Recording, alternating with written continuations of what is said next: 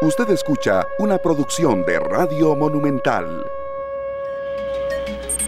La radio de Costa Rica, 3 de la tarde con 39 minutos. Muchas gracias amigos y amigas oyentes por estar hoy con nosotros. Algunos creen que es lunes, no, ya es martes 18 de agosto. Muchas gracias de verdad por estar con todos nosotros, compartiendo todos los contenidos que tenemos eh, para todos ustedes durante este espacio.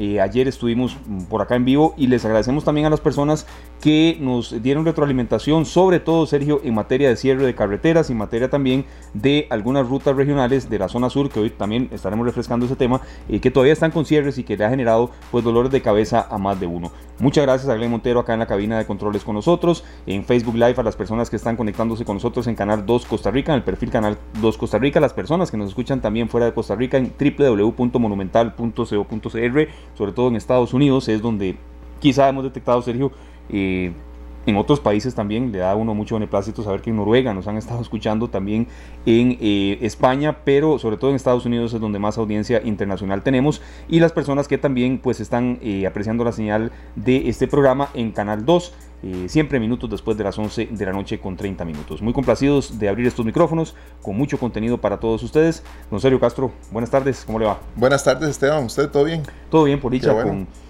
con, alta dosis de, de intentar ser positivos y proactivos ante pues eh, cifras nada halagüeñas que, que, día a día pues uno recibe. Mm, la cantidad de muertos no cesa, la cantidad de casos es muy eh, comprometedora en materia de hospitalización, que era precisamente a un punto donde nos decían los especialistas serio que no se quería llegar, el colapso de hospitalizaciones y el colapso de hospitales, no es esa la palabra, no están colapsados por supuesto, pero sí las unidades de cuidados intensivos y en hospitalizaciones eh, hoy fue una cifra récord, entonces eso hay que insistirlo una y otra vez por acá. Sí, este, los números no cesan, ¿verdad? Eh, no, no hay un respiro que uno diga, bueno, se ve una baja, más bien tiende a mantenerse y esperamos que pronto pues podamos ver un, que esa curva se pueda aplanar y iniciar una baja, pero no es halagador estar viendo que los números no son iguales a los de ayer, sí, en cuanto a casos nuevos, pero las hospitalizaciones de hoy rompieron récord. Rompieron récord, Sergio, y también el promedio de edad de la gente que está muriendo es mucho menor al que antes eh, eh, incluso se daba. Nosotros hoy tendremos distintos contenidos. Acá en esta tarde, tendremos eh, compañía también para los adultos mayores, pero también para los niños, más que compañía, porque también tendremos algunos elementos de juicio que le permitan a la gente mm, darle compañía a estos dos rangos de población para que no mm, estén contagiados, Tomamos en cuenta estos contenidos porque está creciendo mucho la hospitalización y los casos detectados positivos de eh, los niños, de los menores de edad. En serio, hay, mm, usted y yo que, bueno, somos padres de familia, eh, cuando escuchamos que hay un caso en cuidados intensivos de un niño, a uno le duele mucho. Es decir, cualquier persona que esté en cuidados intensivos, cualquier persona, persona que esté hospitalizada y que muera, es muy doloroso, pero un niño es muy duro. Exacto, o sea, realmente es, es algo que tenemos que tener presente. A veces, como eh, al inicio de la pandemia, se escuchaba que los niños podían soportar más el, embate del, del, virus. Mucha gente no se preocupó tanto, ¿verdad? Pensaron que eran casi que inmunes. Pero eh, conforme pasan los días, eh, las hospitalizaciones y ya cuando uno sabe que hay uno o dos niños en, en cuidados intensivos, pues es cuando de verdad es preocupante. Sí, así es. Serio, es un tema que tendremos eh, medular en el programa de hoy. También tendremos un espacio siempre de eh, noticias positivas, de emprendimientos y también de alguna manera en la cual usted puede eh, darse un lujo, ya sea un antojo en materia de comer, en materia también de vestirse, en materia también de arreglar ropa, en materia también, lo hemos tenido por acá en este espacio, de si usted simple y sencillamente, serio, lo hemos tenido acá, quiere recibir clases de guitarra vía Zoom se ha dado y hay gente que está recurriendo a eso para ganarse la vida. Bueno, entre eso, un amigo que está dando clases de percusión. Entonces se puede aprender a, tocar bongoes y a tocar congas con las clases del maestro Ramsés Araya, un gran percusionista costarricense. Claro. Aaron Retana, que nos decía que estaba dando clases eh, de guitarra. Así es. ¿Verdad? Entonces, el programa, pues hoy eh, buscaremos tener de todo, pero el mensaje medular de prevención y sobre todo de análisis también e interpretación de datos no lo vamos a dejar de lado. Hoy eh, y acá en esta tarde tocamos temas deportivos, tocamos temas eh, más específicamente de fútbol cuando son relevantes y cuando sobre todo acaban de suceder. No diríamos que en los últimos minutos, pero sí hace muy poco, hace, prácticamente en las últimas horas, se dio a conocer una noticia que, bueno, por primera vez en los 50 años de historia, el Paris Saint Germain va a disputar una final de la UEFA Champions League. Y usted y yo comentábamos, Sergio, usted y yo somos eh, futboleros, lo somos los dos, que, eh, bueno, va a ser muy difícil que un costarricense, yo no me atrevo a decir que, que, nunca más, un costarricense estará en cuatro finales de la Champions League. Y eso se va a dar. Entonces, bueno, por eso incluimos el tema. Hay otro portero en la historia del fútbol. Hay otro portero en la historia del fútbol que haya alcanzado tres Champions League seguidas y que tenga la posibilidad de ganar una cuarta con otro club? No. Ok. Esa es la respuesta. Entonces, ni, ningún jugador de campo y tal vez ningún otro portero. por lo menos hasta el día de hoy, que el fútbol tiene tantos años y que Keylor Navas está en, Europa, pues ahí que hay una competencia durísima con porteros de primer nivel. Ninguno lo ha logrado. Así es. Él no jugó hoy, pero mm, diríamos que es más que probable que pueda estar el día de la gran final. Pero dejemos que eh, sea este tema que nos comente nuestro compañero de Deportes Monumental, Alex Mazón, que está muy amablemente atendiéndonos fuera de, su jornada laboral, pero hablarle a Alex, eh, Sergio, de fútbol internacional es como que a usted le hablen de cocina. Entonces se lo sabe al dedillo y por eso acudimos a él. Bueno, Alex, es un hecho sin precedentes esto que está sucediendo, de verdad eh, mm, muy halagador. Y bueno, un poco qué nos puede comentar del partido. Yo no lo pude ver, vi resúmenes, ya vi, sí, eso, eso sí, ya todas las incidencias. Y bueno, siento que fue, eh, no sé si sorpresivo, pero un marcador de ese nivel en esta eh, semifinal se esperaba, Alex. Y bueno, comentar un poco también pues este hecho histórico de, de Keylor Navas de nuevo en una final de la Champions League. Bienvenido esta tarde, don Alex. Gracias, gracias Esteban, Sergio, por invitarme una vez más en esta tarde, que por cierto está un poco fría y llovió aquí por el sector de ah, pero que ya, ya la lluvia desapareció. Sí, esperaba uno algo más, de Leipzig, al haber llegado a las semifinales, uno esperaba que diera más contienda, pero no. El, incluso el resultado pudo haberse quedado corto por lo que se vio. Muy bien Neymar. Neymar sencillamente, ese es el Neymar que hizo que el Barcelona en su oportunidad eh, apostara por él, concentrado totalmente en lo que está haciendo. Se veía las ganas que tenía de hacer el gol, al final no, no lo logra. Hoy fue figura Di María importante en el juego del PSG. Pero para nosotros el orgullo es eso lo que comentaban ustedes, ¿verdad? De que el próximo domingo, si Dios lo tiene a bien, porque hay buenas noticias en cuanto a que Keylor ya mañana se reintegra a los entrenamientos, no, el jueves, perdón, el jueves, y creo que Rico entenderá, el guardameta español, que hay un derecho y piso, ¿verdad?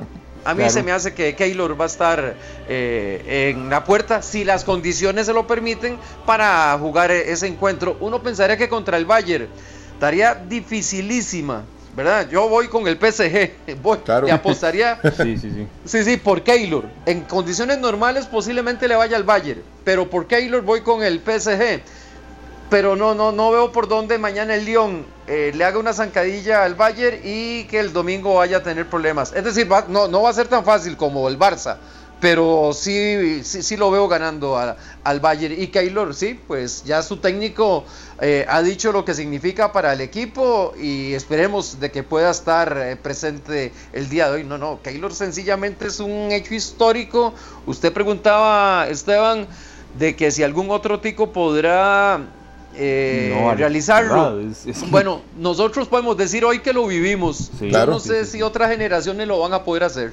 Uno, quisiera que, pudieran disputar dos o una o dos, que, las nuevas generaciones vayan así, pero bueno, tomando en cuenta a veces, Alex, y, aquí el, tema modular es, eh, sí, la participación de Keylor Navas, eh, que hay ahora nuevos jugadores, nuevas camadas que van a ligas que uno dice, Dios mío, ¿dónde están jugando? Y uno tiene que hasta buscar los equipos, de dónde van, y luego se vuelven a Costa Rica. Eh, yo siento que pasará mucho tiempo si se pudiese volver a dar, Alex. Por eso, por eso toma tanto valor.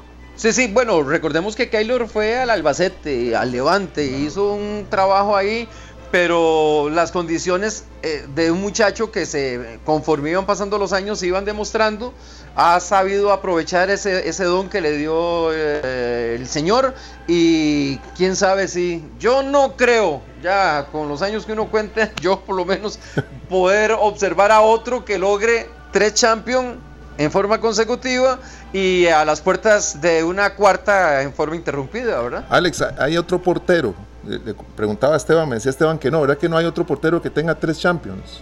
Es que me estoy acordando de el Madrid de las cinco copas. Lo que pasa es que ahí cambió de guardametas. Ahí tenía Domínguez, un, argentino, y había otro. Entonces, que, que, las haya ganado así, no, no, no, no lo tengo. Estoy convencido de que no. Bueno, nosotros que vivimos el, el 2014 con la euforia que la vivimos, ¿verdad? El Mundial de Brasil podríamos decir que no nos imaginamos nunca que cuando vayan a hablar en la historia del fútbol de, un, de arqueros extraordinarios, que un costarricense vaya a formar parte de esa lista de arqueros que marcaron la historia del fútbol en el mundo. En el 2014 yo me agarraba con cualquiera y yo decía que Keylor está entre los tres mejores del mundo. Claro. Hoy todavía yo digo, posiblemente al estilo mexicano, ¿verdad? Que cuando sale un jugador, ya los mexicanos dicen que está entre los tres mejores. Yo hoy ah, digo que Keylor está entre los cinco mejores guardametas del mundo, todavía hoy. Lo que pasa es que Keylor es perfil, es perfil bajo, ¿verdad? no es ese que le gusta aparecer mucho en, en escena, en micrófonos, porque ha pertenecido a equipos donde ha habido eh, esos, esos que sí son de flash, ¿verdad? Y de entrevistas. Sí, antes de, hablar un poquitito más del tema eh, de Keylor en sí, porque hay una, hay una tesis que yo siempre defiendo y es que cuesta mucho ver que, que, que un gol sea culpa de él, Alex. Usted y yo que, que, El error. Exactamente, vea, mm, dio algunos ejemplos. Bufón ya en la parte final, aunque es un señor portero, uno de los que yo más admiro, uno le ve goles que uno dice ya, Casillas en su momento también.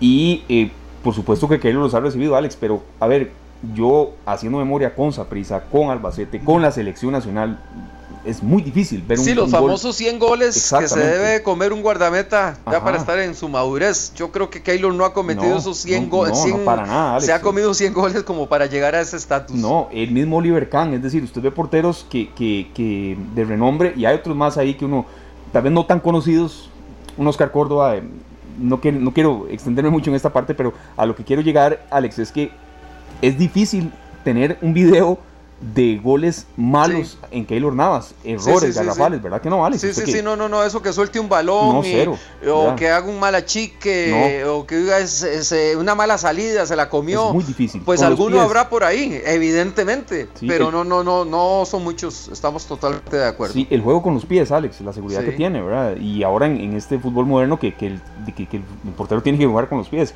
Comentábamos aquí con Sergio un poco la otra semifinal de la cual vendrá de ya el rival de, del Paris Saint Germain.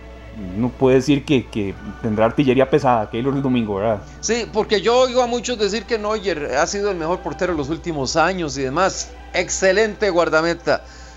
También hay que reconocerle su peso en, en el Bayern pero Neuer no ha logrado lo que ha, logrado Keylor y, se les ha comparado, ¿verdad? Ya desde el Mundial del 2014 se les venía comparando que muchos que no entiendo por qué se molestan cuando uno ensalza a Keylor por las virtudes que tiene y entonces ya le bajan el piso y dicen que no, que hay otros mejores, que está Allison, que está Neuer, que está Buffon en su momento. Y uno dice, bueno, eh, Dios guarde que Keylor hubiera nacido en México.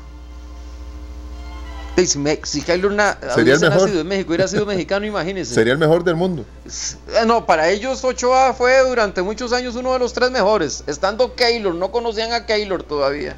Sí, sí. Bueno, ya lo tienen bien clarito.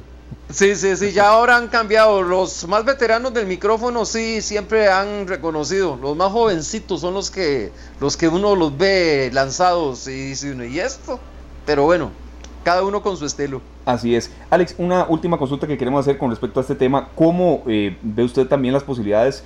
Porque por supuesto que es en el tema de que eh, juega un costarricense, que son cuatro finales de Champions League, y bueno, ver, ver, las posibilidades que pueda tener el París el París no es solamente Keylor, en eso sí, ahí ya, ya a mí hasta me han atacado en ese sentido, pero no es solo Keylor, ¿verdad? Hoy volvió Berratti, que es un jugador medular en ese equipo. No, no, y Di María hizo la diferencia. Por supuesto, y también Neymar, es decir, es decir, a ver, entendemos que el tema Keylor, uno lo entiende y, lo, valora y por supuesto que por ahí va la cosa. En Costa Rica, pues hay una peña del Paris Saint Germain, pero ahora todo el mundo va con ese equipo, ¿verdad? Cuando antes no. Entonces, uno, esa es otra parte, ¿verdad? ¿Usted siente que puede tener posibilidades ante un Bayern Múnich o todos los partidos hay que jugarlos o ante el propio equipo del mismo país? No va a ser tan fácil como contra el Barça, porque uno al Barça dice, tiene a Messi y puede hacer la diferencia, ¿verdad? Y hacerle algo al Bayern. Viera que yo veo algo similar. Es decir, el fútbol te da la posibilidad de que, compitas, ¿verdad? De que pueda este, aspirar a algo. Pero yo no le veo posibilidades al PSG. Tiene muy buenos jugadores. Lo que pasa es que el Bayern tiene muy buenos jugadores y tiene equipo. Yo le veo deficiencia en la defensa al PSG. Entonces, pues ojalá me equivoque y sea el, el Bayern, el, el PSG el que lo gane pero si me dicen, usted tiene 100 colones, apueste, ¿cuánto le apuesta al Bayern? Yo le apostaría a los 100. Sí, es decir, y, y esa, esa, bueno, nos pregunta por acá el horario de esa, de esa otra semifinal. Es mañana, mañana a la una, igual. Sí, sí, mañana a la una y la final sería el domingo a la una también. Domingo a la una. Sí, el viernes está la de la UEFA Europa League, ¿verdad? También. Que está eh, el Inter, un histórico, contra el Sevilla, otro histórico, uno italiano y otro español. Así es que, por cierto, Alex, dicen que esos dos equipos deberían ser de Champions, los dos, ¿verdad? Es eh. parte de lo que se menciona. Bueno, Alex, de verdad, gracias por este análisis. Eh, ah, es un poco mm, mm, que la gente entienda el significado de lo que se está logrando, un tico cuatro veces en una final. No, no, eso de, eso de Keylor, dentro de unos años, como lo decía Sergio, dentro de unos años lo vamos a valorar muchísimo más. Estoy totalmente convencido. Claro que sí, bueno, esperemos. Eh, se da por un hecho que el, otro finalista es el Bayern, ¿verdad? Sí, sí, sí. Ese es, un hecho. Sí, pensaría, eh, salvo el, deporte permite eso, la competencia y que no siempre gane el favorito, pero tendría que ser algo tan, de, tan raro, ¿verdad? Que suceda para que el Lyon... De ahí salió Benzema, de ese equipo salió Benzema en su momento.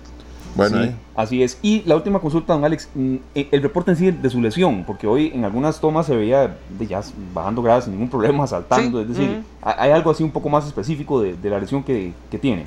Que la vez anterior había tenido algo parecido y en menos de siete días se había recuperado. Eh, pareciera que esta es hasta más pequeña, el dolor es menos intenso. Entonces yo creo que hay optimismo de que pueda el jueves hacer el entrenamiento igual que el resto de los compañeros. Perfecto, bueno Alex, estaremos pues muy atentos y nos comparte un dato por acá el periodista e historiador deportivo don Rodrigo Calvo, Alex, que... Ah, el saludo para don Rodrigo, todo un historiador. Sí, nos, escucha siempre y, de verdad este, le agradecemos totalmente cuando nos da este tipo de, datos y tiene toda la razón. Eh, Shirley Cruz disputó cinco finales de la Champions League femenina de la, web, de la UEFA, tres con el Olympique y dos con el Paris Saint Germain. Ella ganó dos, perdió tres. Entonces es un dato que por supuesto es muy útil y muy eh, certero por supuesto.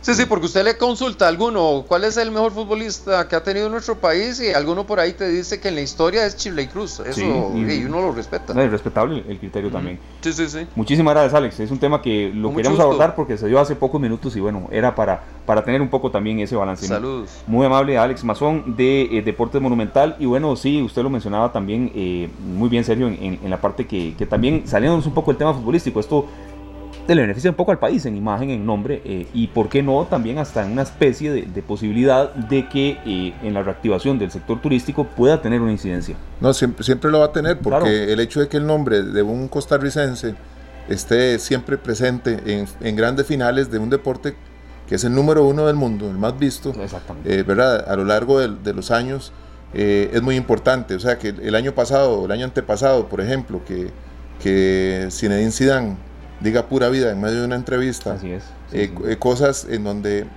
lo están viendo millones de personas a la vez, ese pura vida. Después aparece Keylor con Sergio Ramos de vacaciones en Costa Rica.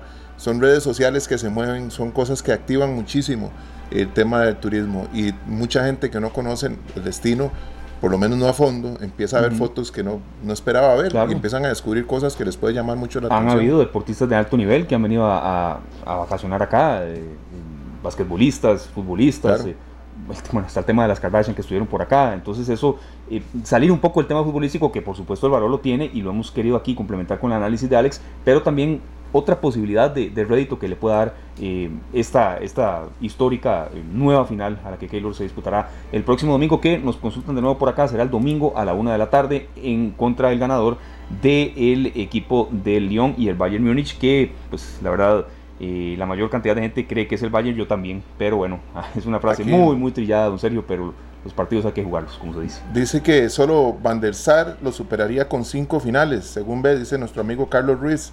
Y también por aquí dice Kenneth Solano que hay seis porteros con triplete de Champions. La pregunta mía es si alguno de ellos lo ha ganado las tres veces seguidas. Sí, sí, ese, era, un poco el, dato que, que, estábamos consultando con Alex. Pero gracias de verdad a Kenneth Solano y a César Ruiz por esos datos que nos dan. Claro. Sí. Son las 3 de la tarde con 58 minutos. Empezamos de una manera diferente pues el, el programa de hoy porque la actualidad lo ameritaba. Por supuesto que será un tema de análisis en las distintas secciones deportivas y en los espacios acá en Monumental. Son las 3 de la tarde, 58 minutos, nos vamos a la pausa y ahora sí, al volver, pues tendremos el espacio que se merecen tanto los adultos mayores como la población infantil de Costa Rica, que en estos momentos están eh, siendo afectados con muchos casos de COVID-19 y también, sobre todo, Sergio, consejos para los familiares de ellos, consejos para los adultos mayores y sus familias también. Claro que sí, tenemos que apoyar mucho a, quienes cuidan de los niños y de los adultos mayores, porque esas guías van a ser muy importantes con consejos que vamos a dar hoy. Ya venimos y por supuesto que bienvenida a sus consultas en eh, Canal 2 Costa Rica, nuestro perfil en Facebook Live.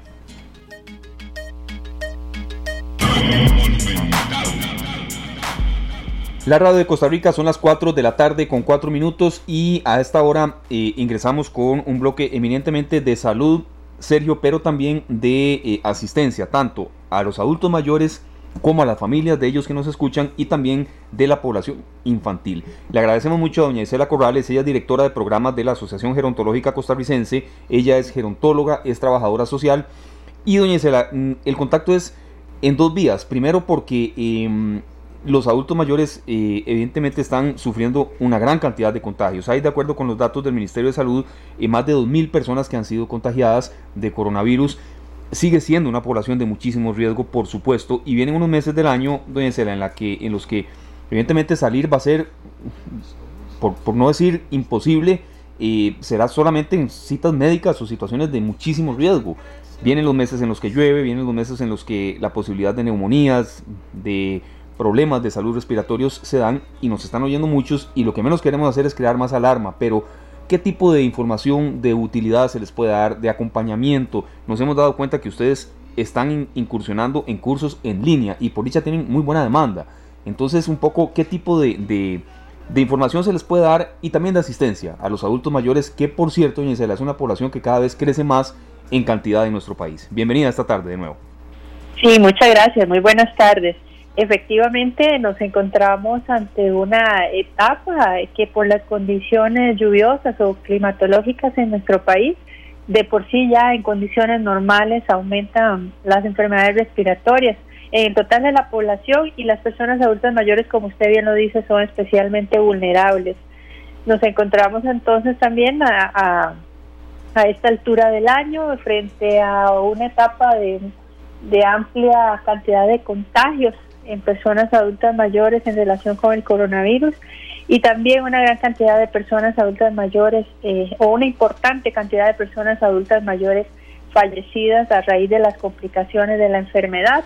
Y bueno, sí, efectivamente las personas adultas mayores son especialmente eh, vulnerables por edad y por otras condiciones de riesgo asociadas a contraer la enfermedad, pero también a agravarse y tener mayores complicaciones. Es por esto que eh, desde inicios de la pandemia eh, se ha dicho como una de las medidas eh, de protección sanitaria que las personas permanezcan la mayor cantidad de tiempo posible en sus casas, que ojalá no salgan, que ojalá otras poblaciones les ayudemos con los trámites, con los mandados, con las salidas fuera de casa. También sabemos que hay una población adulta mayor que vive sola en nuestro país, que en nuestro país la población adulta mayor es sumamente diversa y que ha tenido dificultades, digamos, para eh, continuar su vida cotidiana tal y como lo hacía. También sabemos que hay personas adultas mayores que continúan saliendo y haciendo mandados, haciendo sus cosas. Y pues bueno, el llamado es básicamente para que puedan eh, cuidarse y tener las medidas de protección necesarias, las medidas sanitarias necesarias para evitar el contagio y como una de las formas de evitar el contagio es quedarse en casa también, pues entonces es importante llevar hasta ellas el mensaje de que actualmente por los medios digitales disponibles, las asociaciones, las organizaciones han estado tratando de llevar mensajes, no solo para que se cuiden, sino también mensajes como de, cosas que se pueden hacer desde casa, cómo interactuar con las demás poblaciones a través de la tecnología y de medios digitales y por supuesto también actividades educativas que las personas eh, adultas mayores con las posibilidades de hacerlo, digo posibilidades eh, psíquicas, eh, mentales e incluso hasta físicas puedan hacer desde casa. Entonces, más o menos en esa en esa oferta es que muchas de las organizaciones nos hemos encontrado trabajando. AGECO especialmente ha diseñado una propuesta educativa bastante amplia, bastante diversa, para que la población adulta mayor a través de la computadora, de la, de la tablet o del, mismo teléfono celular pueda acceder a una serie de actividades educativas que vengan de alguna forma, aunque sea parcial, a reemplazar o a sustituir las actividades que de forma cotidiana hacían de manera presencial. Doña Isela, eh, bueno, ya han pasado poco más de cinco meses y nos gustaría reforzar eh, esto que le ayuda tanto a los adultos mayores, que es, sean familia o no, si tenemos vecinos y sabemos que están solos, eh, preguntarles si uno sale al supermercado, si uno sale a la verdurería, si uno sale a algún lado, necesitan algo, evitar, tratar en la medida lo posible de que ellos no salgan, y uno también con todos los cuidados del mundo, ¿verdad? Dejar las compras cerca de donde ellos puedan tomarlas, no tener un contacto físico, pero siempre estar al servicio de los adultos mayores porque me parece que en muchos casos estos señores que salen a hacer algún mandado más, nadie les ofrece el favor o nadie, no tienen a nadie a quien pedirles que por favor les haga un, un mandado, unas compras, cualquier diligencia. Efectivamente, claro, hay mucha mucha eh, un sector importante más bien de nuestra población adulta mayor que eh, no tiene la posibilidad de eh, que otras personas, sobre todo si de familia se trata, le apoyen para realizar mandados de su vida cotidiana, pagar los recibos, comprar la alimentación, unas medicinas, bueno, a pesar de que la Caja de Costarricense de Seguro Social estuvo apoyando esa parte, pero hay una serie de actividades que muchas personas se han visto obligadas a hacer por precisamente no tener una red de apoyo familiar. Y sí es posible que eh, las demás generaciones, eh, que tal vez no somos familia, eh, podamos identificar aquellas personas en la comunidad que podrían estar necesitando el apoyo para este tipo de actividades, las que sea posible. Ah, hay que también tener presente que a veces las personas adultas mayores prefieren hacer por sí mismas sobre vueltas sobre todo cuando son, por ejemplo, bancarias o, de esta naturaleza económica. Y también que tenemos en cuenta que muchas de las cosas, transacciones y, mandados que hacemos hoy en día o, o pagos, los hacemos la mayoría de la población de forma virtual pero en la población adulta mayor también nos hemos encontrado que hay una barrera tecnológica importante de acceso a la tecnología que les impide o les dificulta o les imposibilita del todo hacer eh, todos esos trámites de forma virtual que se pueden hacer el día de hoy. Entonces el apoyo, lo que nosotros llamamos la red de apoyo eh, social, la red de apoyo comunitario, claro que tendría que jugar un papel importantísimo en todo esto. Sí, sí adelante. Que, la, última cosa muy importante que quiero decir en relación con la red de apoyo es que también a nivel familiar tenemos que procurar eh, apoyar a las personas adultas mayores para que se queden lo más posible en la casa, ¿verdad? Hijos, nietos, sobrinas, la, la, la parte familiar también, idear estrategias o idear, digamos, un rol de apoyo familiar a las personas adultas mayores para evitar en la medida de lo posible estas salidas, siempre teniendo en cuenta que la población en nuestro país, la población adulta mayor es sumamente diversa. Entonces habrá otras personas que quieran salir a caminar, que quieran eh, digamos, y que crean que pueden, siguiendo todas las medidas, hacerlo, pero en la medida de lo posible tratar de permanecer en casa el mayor tiempo posible. Perfecto. Doña Isela, un poco el motivo de esta llamada es que, si bien es cierto, ahora eh, la mayor cantidad de contagios no es en adultos mayores, es decir, es en la población eh, adulta, es en los jóvenes, eh, eso ha cambiado, pero mm, tal vez algunos de ellos sí puedan salir en poblaciones ahora de, adultos, de jóvenes, y lo están haciendo para trabajar y demás. Bueno, habrá alguna población que lo hace de una manera tal vez un poco más irresponsable, pero mm, sentimos que eso ya va siendo como, como ojalá cada vez en menor medida. Eh, aunque hay gente con la que ha sido difícil lidiar y que, de verdad ponga su grano de arena en esto, pero a los adultos mayores, ¿qué opciones eh, tal vez de poder estar más tiempo en casa con tiempo de calidad? Eh, qué páginas pueden accesar de las que ustedes eh, em, promocionan, qué tipo de cursos, qué tipo de, hasta posibilidades en línea ustedes ofrecen que también les ha obligado a ustedes a reinventarse. Claro, efectivamente, en todo este proceso de reinversión hemos determinado que las personas adultas mayores han también hecho un gran esfuerzo por apuntarse y reconvertirse en el tema de tecnología.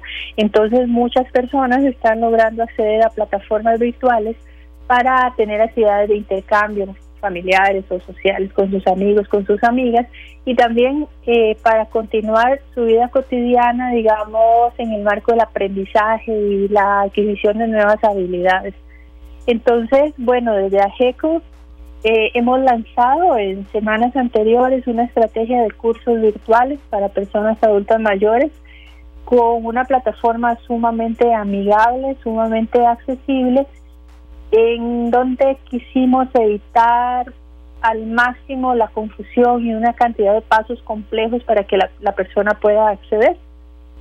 Esta plataforma de cursos inició el desarrollo de los mismos esta semana y tiene actividades en cinco áreas que van, digamos, desde la parte artística, manual, pasando por ejercicios, por actividades relacionadas con la computación, con la tecnología, idiomas eh, y actividades relacionadas con la salud mental, cursos dirigidos a promocionar, promover eh, la salud mental de las personas adultas mayores.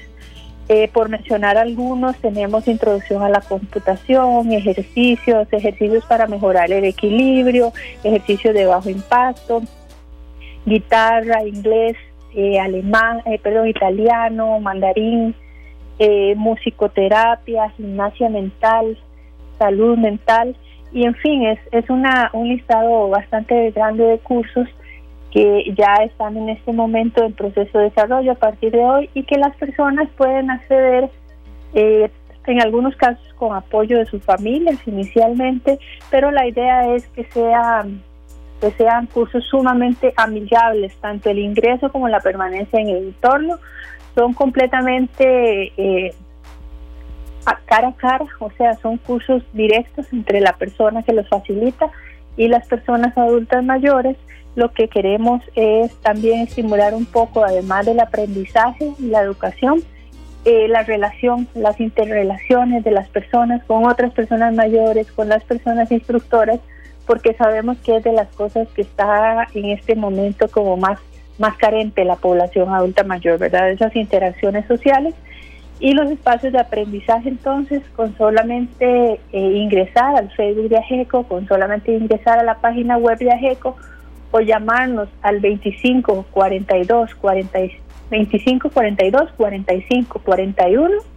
Tenemos un equipo de soporte tecnológico atendiendo el teléfono constantemente eh, para atender todas las dudas, las necesidades y apoyar a las personas que deseen ingresar a cursar estas actividades educativas. Eh, repetimos el número, por favor, doña Isela, 25 42 45 41. Efectivamente, sí. Perfecto, son entonces eh, las opciones que ustedes tienen eh, de cursos, de activar la mente y que eh, se entienda que, como hemos mencionado una y otra vez esta frase también, no es la que el 2020 pues no será eterno, que habrá ya oportunidades para lentamente activar una vida un poco como era antes, con por supuesto nuevas medidas, pero que también durante este tiempo los adultos mayores tienen una gran cantidad de opciones para tener espacios de mayor entretenimiento. Sí, así es, y efectivamente, eh, poco a poco, y esperamos que con el transcurso del tiempo, cuando el brote de la enfermedad vaya cediendo, podamos continuar eh, realizando las actividades presenciales en, un futuro y e incorporando la participación de la población adulta mayor, la defensa de sus derechos y todos estos espacios educativos que seguramente ya después de este espacio, perdón, de esta coyuntura no, no dejará de ser eh, un espacio virtual. Vamos a continuar con la virtualidad pero también estaremos muy ansiosos y muy pendientes de retomar las actividades presenciales y las posibilidades de las personas adultas mayores de salir de su casa, de continuar aprendiendo y desenvolviéndose y desarrollándose en conjunto con otras personas adultas mayores. Perfecto, muchísimas gracias, doña Cela Corrales, quien es gerontóloga, es también eh, trabajadora social y bueno, directora de programas de la Asociación Gerontológica Costarricense, por este reporte que nos ha dado Sergio y también por información útil. Usted nos, repite los teléfonos, eh, Sergio, de los cuales los adultos mayores y las propias familias también, pues puede tener esta opción de, mejor calidad de vida para ellos. Claro que sí, Esteban, es el 2542 4541. Igual ya lo, lo copiamos acá en nuestra publicación en, en Canal 2 Costa Rica.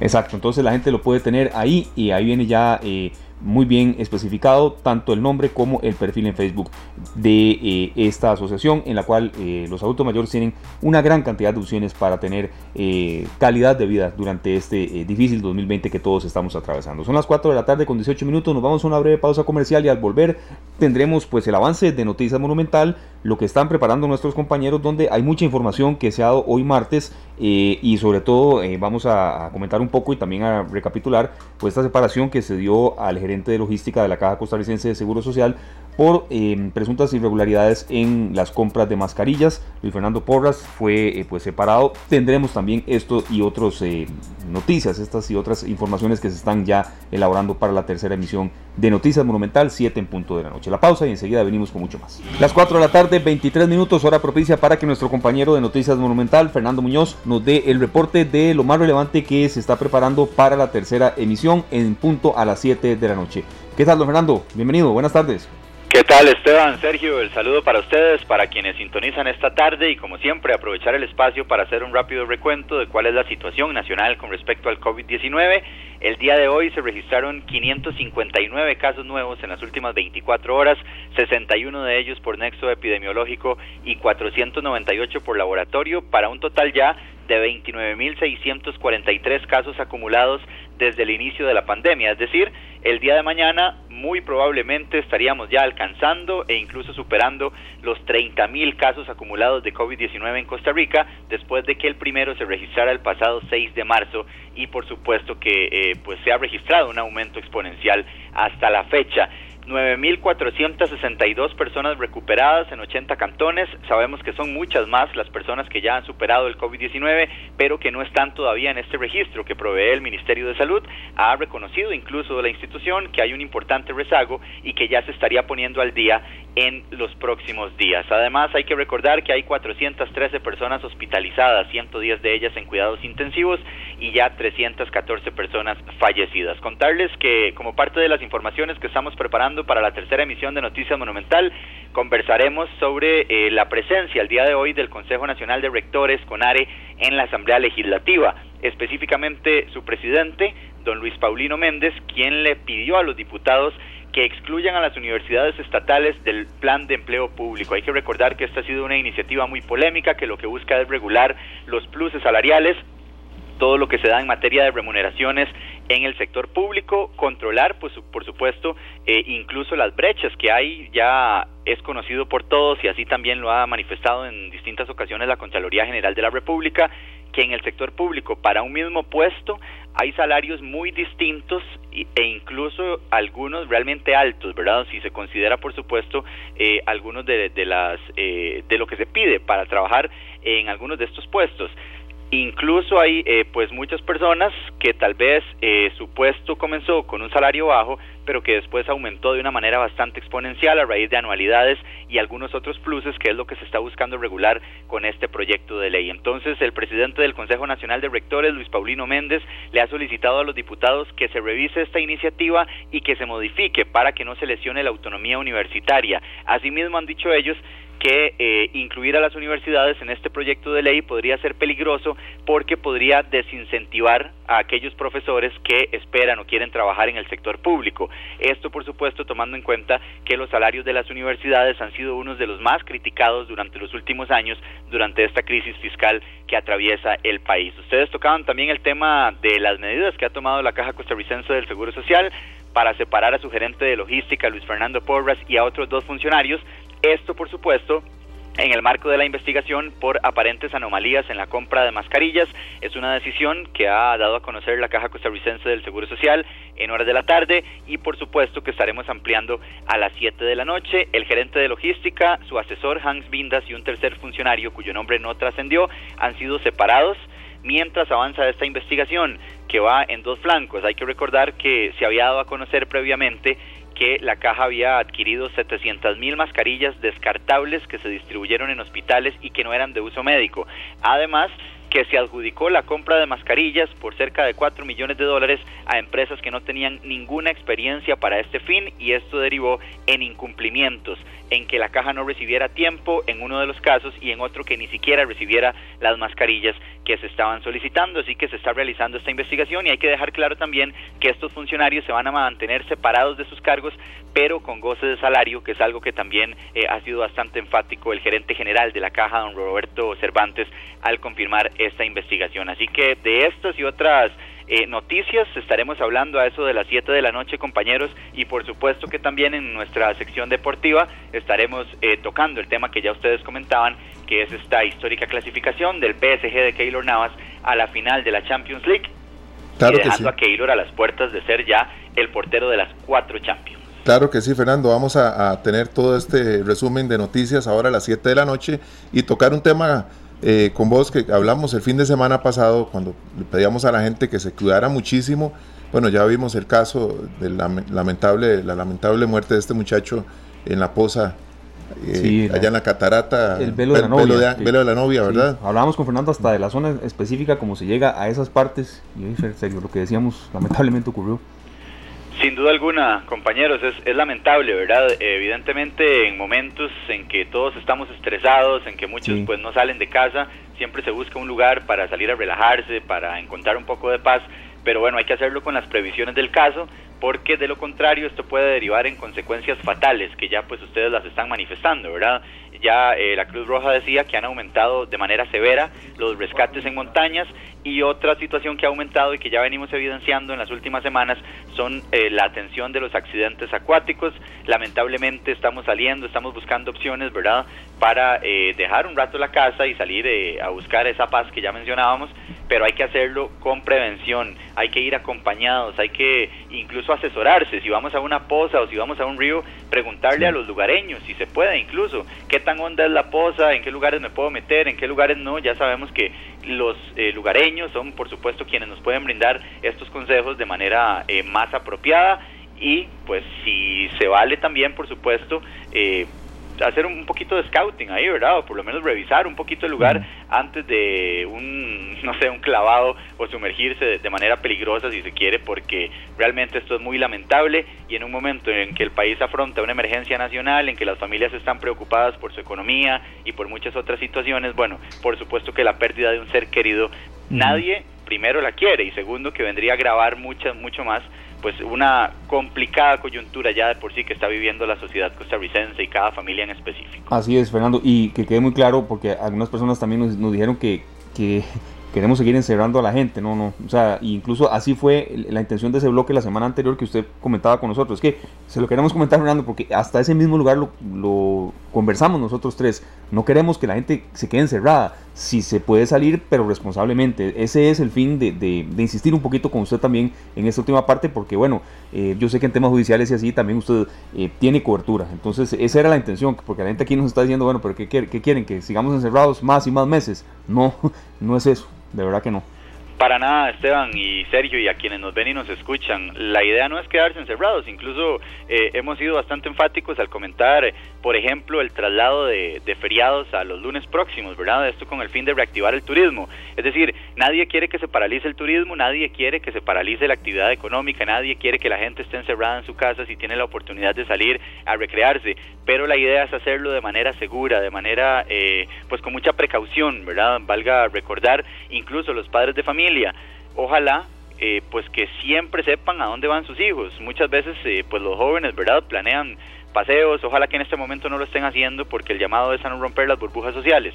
Pero si usted como padre de familia sabe que su hijo va para algún lugar, asesórese bien para dónde es que va, qué es lo que va a ir a hacer, con quiénes va, eh, porque realmente es información muy importante para evitar emergencias adicionales a las que ya como país estamos viviendo. Quería aprovechar también para contarles ya en un tema completamente por aparte y en el ámbito internacional que el día de hoy los gobiernos de 17 países han eh, emitido un comunicado de prensa en el cual están solicitando que la elección del nuevo presidente del Banco Interamericano de Desarrollo se realice en la fecha que estaba prevista para el mes de septiembre. Hay que recordar que Costa Rica aspira a la presidencia del BID con doña Laura Chinchilla Miranda, la expresidenta de la República. Hay 17 países que están pidiendo que la elección se mantenga para la fecha que estaba prevista, que es entre el 12 y el 13 de septiembre. En el caso de Costa Rica, los diputados le habían solicitado al gobierno que apoyara posponer estas elecciones, sin embargo, Realmente la Cancillería General de la República no se ha referido al respecto y el día de hoy entonces hay gobiernos de 17 países que lo que están instando es a que se realice la elección en la fecha que estaba pactada. ¿Cuáles gobiernos? Bueno, los de las Bahamas, Bolivia, Brasil, Colombia, Ecuador, El Salvador, Estados Unidos, Guatemala, Guyana, Haití, Honduras, Jamaica, Panamá, Paraguay, República Dominicana, Surinam y Venezuela están solicitando entonces que se mantenga la elección para el día que estaba pactada entre el 12 y el 13 de septiembre. Esto por la preocupación ante la situación actual de la pandemia del COVID y su impacto en el deterioro sin precedentes de la actividad económica. Así que es información que ha trascendido también en los últimos minutos y que estaremos ampliando a las 7 de la noche en la tercera entrega de Noticias Monumentales. Perfecto, Fernando. Muchas gracias. A las 7 de la noche. Gracias. Muy amable Fernando Muñoz del equipo de Noticias Monumental por todos estos detalles de informaciones en desarrollo y también por esta, eh, este refuerzo a medidas preventivas que nosotros acá queríamos tocar de lamentablemente pues fallecimientos, situaciones de emergencia en pozas, ríos y hasta en piscinas. Nos vamos a esta hora de la tarde, 4 con 33 minutos. Le agradecemos muchísimo a la directora del Hospital de Niños, la doctora Olga Arguedas, que esté con nosotros porque eh, hay 2.784 casos que han dado como positivos de coronavirus en la población infantil y por supuesto que eh, queremos tomarla en cuenta, queremos eh, tener también qué medidas preventivas los papás pueden tomar. Entendemos muy bien, doctora, que ya tantos y tantos meses de, de luchar con niños en casa, que no puedan ver a sus amigos, que tengan que recibir incluso hasta clases en Zoom, horas de horas, a una modalidad totalmente diferente, ha sido muy duro, lo sabemos muy bien pero tener un niño hospitalizado y en condición crítica de verdad que duele mucho más. Entonces, eh, ¿qué tipo de mensaje pueden ustedes brindar, doña Olga, en un año que de verdad a todos nos ha tomado eh, más que por sorpresa y que ha tenido que variar también incluso las, las eh, consultas médicas y los, los consejos que ustedes puedan dar? Bienvenida, buenas tardes. Buenas tardes, un saludo Primero, pues solidarizarnos con los padres, porque hay un fenómeno global, digamos global, porque todo el mundo lo está padeciendo, de cansancio ante la duración de la pandemia, ante los encierros y ante las restricciones sanitarias, que es eh, pues digno de, ser reconocido y que eh, uno entiende que cuando una familia tiene niños pequeños, pues este, este cansancio puede hacerse aún mayor, ¿verdad? El otro aspecto, Esteban, que, que señalo es eh, que hay desobediencia civil. La gente, pues como se cansa, no se adhiere a las medidas de la cuarentena, algunas veces porque la situación económica no se los permite, eh, otras veces porque están cansadas. Y eh, esto es especialmente evidente en los adolescentes y los jóvenes porque no se sienten que son población de riesgo entonces piensan que pues a ellos no les va a pasar nada y que pueden jugarse el chance de adquirir la infección. Y con los niños, bueno, porque sus padres piensan que ellos no son población de riesgo eh, y resulta ser cierto en el sentido de que gracias a Dios la mayor parte de los casos en niños son casos que tienen una evolución benigna, pero lamentablemente hay casos graves en el Hospital de Niños ya hemos tenido cerca de 30 niños hospitalizados por COVID, cuatro de ellos ya han requerido cuidado intensivo. Entre ellos un, uno de 12 años ahorita, doctora, que está eh, hospitalizado. un niño de 12 años que está hospitalizado, que bueno, gracias a Dios también ha respondido muy bien a tratamiento. Ya el día de hoy lo pudimos sacar de la unidad de cuidado intensivo, pero son pacientes que en un momento dado también, aunque sean pequeñitos, tienen situaciones críticas que ponen su vida en peligro, tienen riesgo de muerte y eso no se puede perder de vista. Eh, a mí no me gusta, digamos, usar los argumentos para asustar, porque yo creo que ya a estas alturas tenemos que buscar otra forma de enfocar la información. Sí, yo coincido. Entonces, sí, yo creo que es hablarle a los padres con mucha sinceridad de que hay que irnos acomodando, ¿verdad? Hay que ir aprendiendo cómo bailar con este virus y en este acomodo, pues ir eh, con los chiquitos en la casa, estableciendo ciertas reglas, ciertos horarios, ciertas rutinas, buscando la posibilidad de que puedan tener algún contacto con la naturaleza, ciertamente acompañados por sus papás, en sitios donde sean idealmente espacios abiertos, donde tengan contacto con solamente su familia, usando las medidas de protección de la carita y de lavarse las manos, pero eh, todo de una manera racional, porque la restricción absoluta tampoco nos da buenos resultados. Doctora, eh, tendrá mucho que ver que los niños estén jugando con los vecinos, que salgan eh, a la calle, pues eh, pensando que entre ellos no va a pasar. Pero puede ser que, sean esas libertades y esa, esa forma en la que vemos a los niños que son que están ahí, que no pasa nada, porque están jugando entre ellos, no se están relacionando entre adultos, con adultos, perdón. ¿Será eso?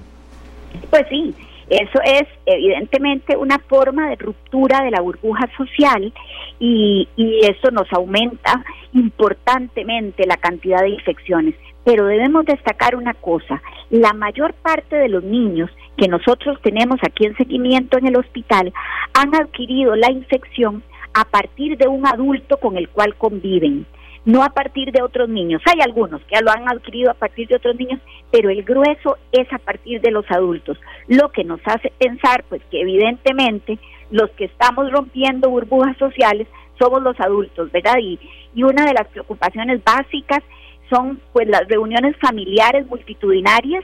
Yo prefiero no pensar eh, qué va a pasar en dos semanas, porque dos semanas después del Día de la Madre, donde uno piensa que hubo transgresiones, eh, es posible que vayamos a tener mucho más casos. Doctora, una última consulta, sabemos eh, la carga de trabajo que usted tiene, pero por aquí eh, nos consultan recordar el tema del uso de las mascarillas en niños. Y sobre todo porque yo he visto de verdad cómo las usan y prácticamente son como baberos o en ocasiones las tienen en las manos o en ocasiones están jugando con ellas. Entonces ya uno ahí se explica cuando al día siguiente pues, ve contagios en población infantil, ¿verdad? Sí, con los niños hay que trabajar varias cosas. Los niños mayores de dos años pueden usar mascarillas, los menores de dos años no, ellos no se van a adaptar a la mascarilla y más bien la mascarilla incentiva el hecho de que se estén tocando la carita. Lo otro es el tema de las caretas.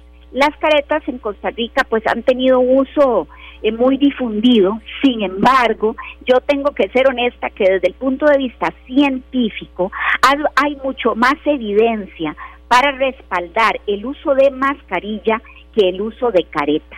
Entonces, si usted me lo pregunta a mí como pediatra, y ese es un consejo muy personal, a mí me parece más eh, protector para el niño y para el adulto también el usar adecuadamente una mascarilla que el utilizar una careta.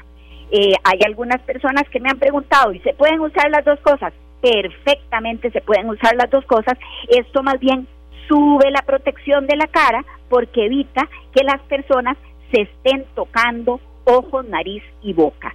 Recordemos que los niños con parálisis cerebral infantil o los niños con otras condiciones de discapacidad no deben utilizar mascarilla porque esto puede producir fenómenos de, sofocación.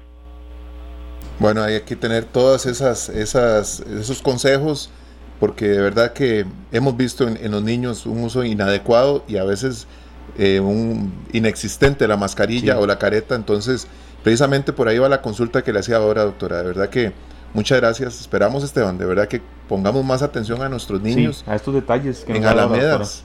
En Alamedas, sí. En Alamedas, en condominios, que pensamos que como estamos en el condominio aquí. Nada va a pasar. Eh, mira qué curioso, escuché un día estos a un señor decir que como él estaba cumpliendo años, hicieron una fiesta y que armaron una burbujita. Con esa palabra, sí. Con esa palabra, doctora, me dijo, no, no, vieras qué bonito, armamos una burbujita sencilla.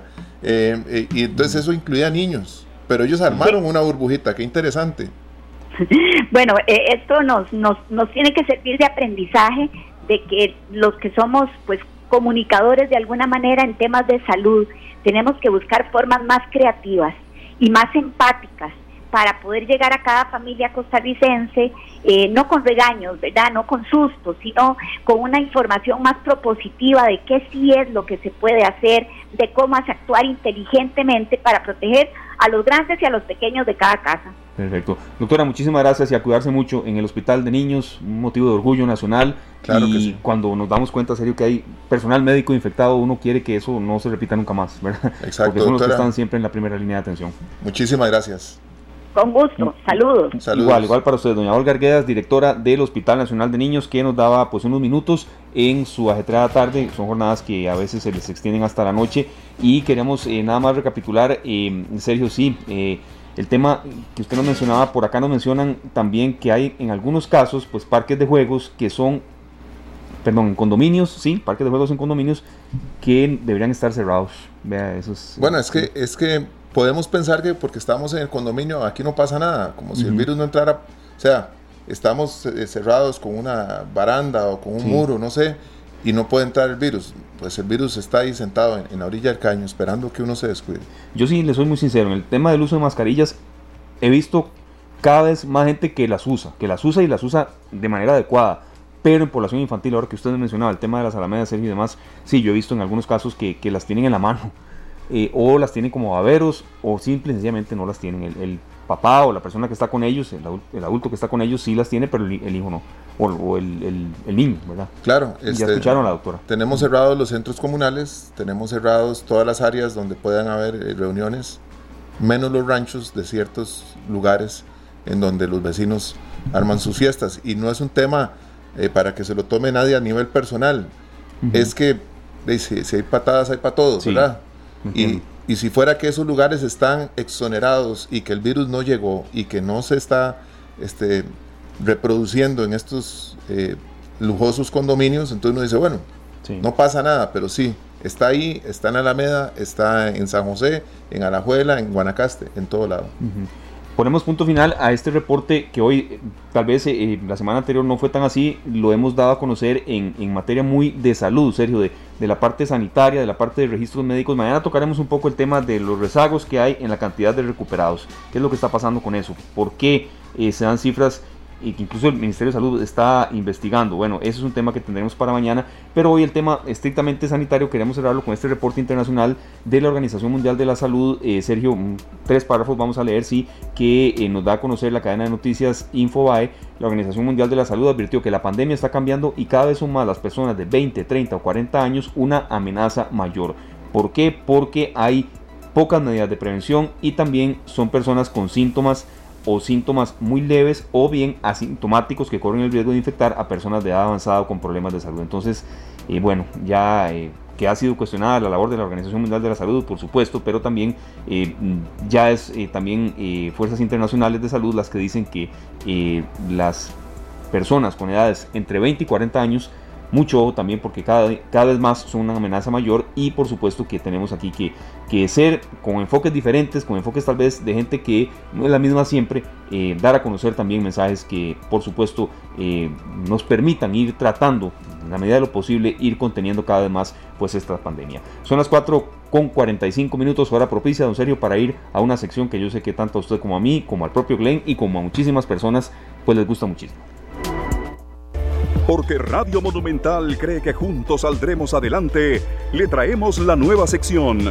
Buenas noticias, porque juntos sacaremos el país adelante. Una producción de Radio Monumental.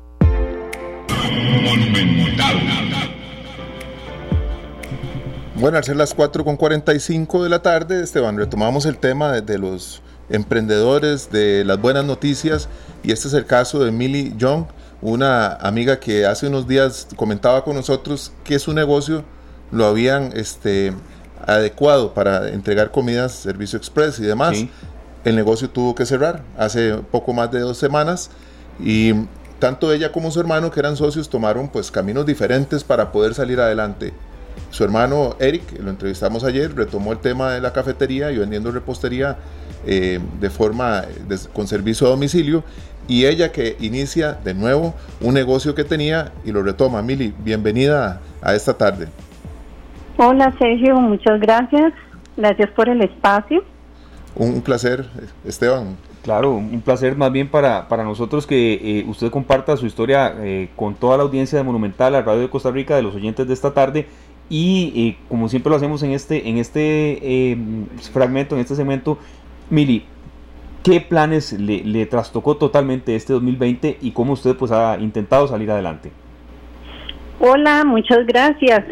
Este, bueno, eh, como bien decía ahora Sergio, nosotros tenemos ya bastante tiempo estar trabajando en la cafetería y bueno, pues uno continúa el proyecto, ¿verdad? Estábamos este, poco tiempo de haber empezado y ya íbamos como quien dice levantando vuelo, ¿verdad? Siempre que nos llega a un punto, pues hay que ir haciendo el punto y todo. Ya con este tema de la pandemia, pues empezamos a, generar algunas otras ideas y se fue este caminando, sin embargo se presentó una situación aún más complicada con todo este tema de los cierres por un lado y por otro lado eh, las restricciones, ¿verdad? Entonces, este por la zona en la que nos encontramos nos vimos bastante afectados eh, y bueno, hubo que tomar la decisión, ¿verdad?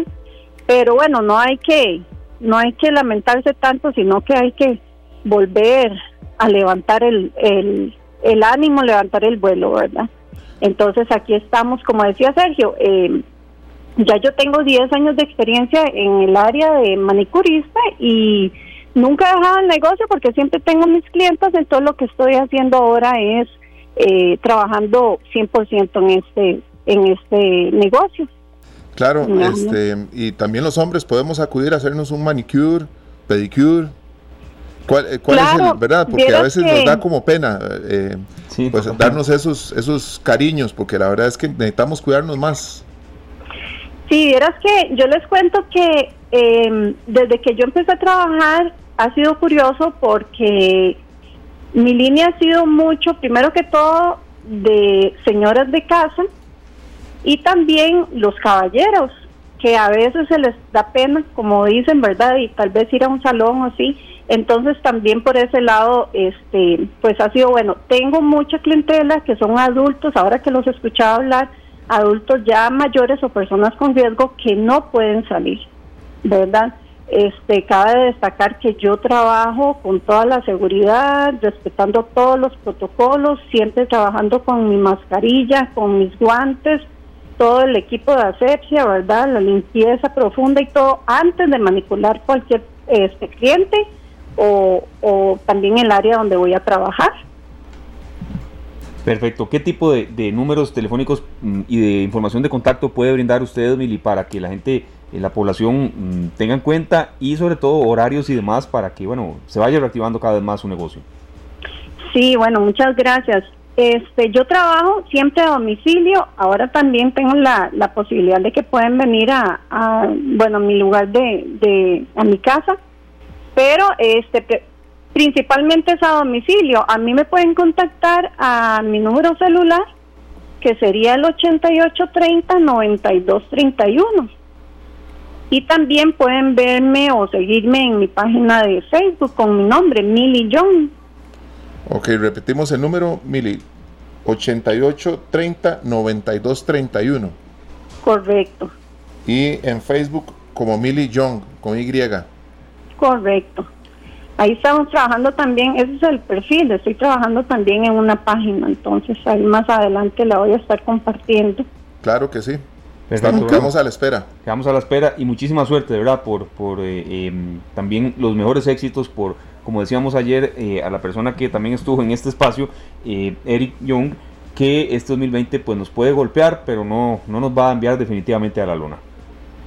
Sí, en realidad pues yo quisiera aprovechar el espacio también para motivar a todos los oyentes que, si bien es cierto, todos estamos pasando por un momento difícil, pero más que lamentarnos tenemos que ver oportunidades y que, bueno, tal vez no es tan fácil, pero no tenemos que perder nunca la fe y que el Señor nos ayuda a salir adelante, ¿verdad? En estos tiempos.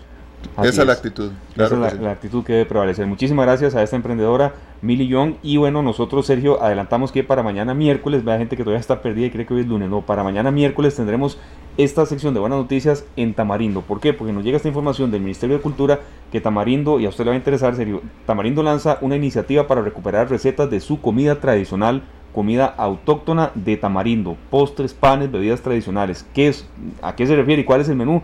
Mañana lo vamos a, tener acá. En cuenta porque también eh, la reactivación y los eh, emprendimientos y la manera de, salir adelante está en todas zonas del país. Y aquí le hemos dado voz a Limón, a la zona norte y mañana entonces iremos hasta Tamarindo para ver y, quiero averiguar un poco más eh, cuáles serán algunas de las recetas autóctonas de Tamarindo, Guanacaste, don Sergio. Bueno, vamos a estar pendientes, ¿verdad? Para probar esas recetas y, antojar, antojarnos nosotros que pasamos en eso, antojado siempre. Sí, y adelantamos un poco porque este tipo de eh, comidas, claro que tienen una gran demanda en hoteles, en restaurantes de la zona y por supuesto que un montón de sitios turísticos que están allá en ese eh, distrito del Cantón de Santa Cruz en Guanacaste. Así es que bueno, eh, la invitación mañana para los oyentes de Guanacaste a que estén acá en esta tarde en Monumental, la radio de Costa Rica. Llega la hora de despedirnos con un programa que tuvo de todo, que como siempre buscamos información que le entretenga a usted, pero que también le sirva para tomar mejores decisiones. Claro que sí, esperamos que mañana nos acompañen también a las 3 y 30 de la tarde en otro programa de esta tarde. Gracias por acompañarnos hoy. A Glenn Montero en los controles, Esteban Aronne y Sergio Castro. Bueno, feliz tarde, ya viene pelando el ojo. A las 7 de la noche noticias monumental, pero ahorita una canción. ¿Con qué nos vamos, Sergio, hoy? De uno de los grandes artistas de la música del mundo, Roberto Carlos, el compositor Erasmo Carlos, también brasileño, La Guerra de los Niños. La Guerra de los Niños. Cuidémoslos mucho, a ellos y a todos. Claro que sí. Feliz tarde, gracias. Que la pasen muy bien, que tengan una muy feliz tarde, ya viene pelándolo. Este programa fue una producción de Radio Monumental.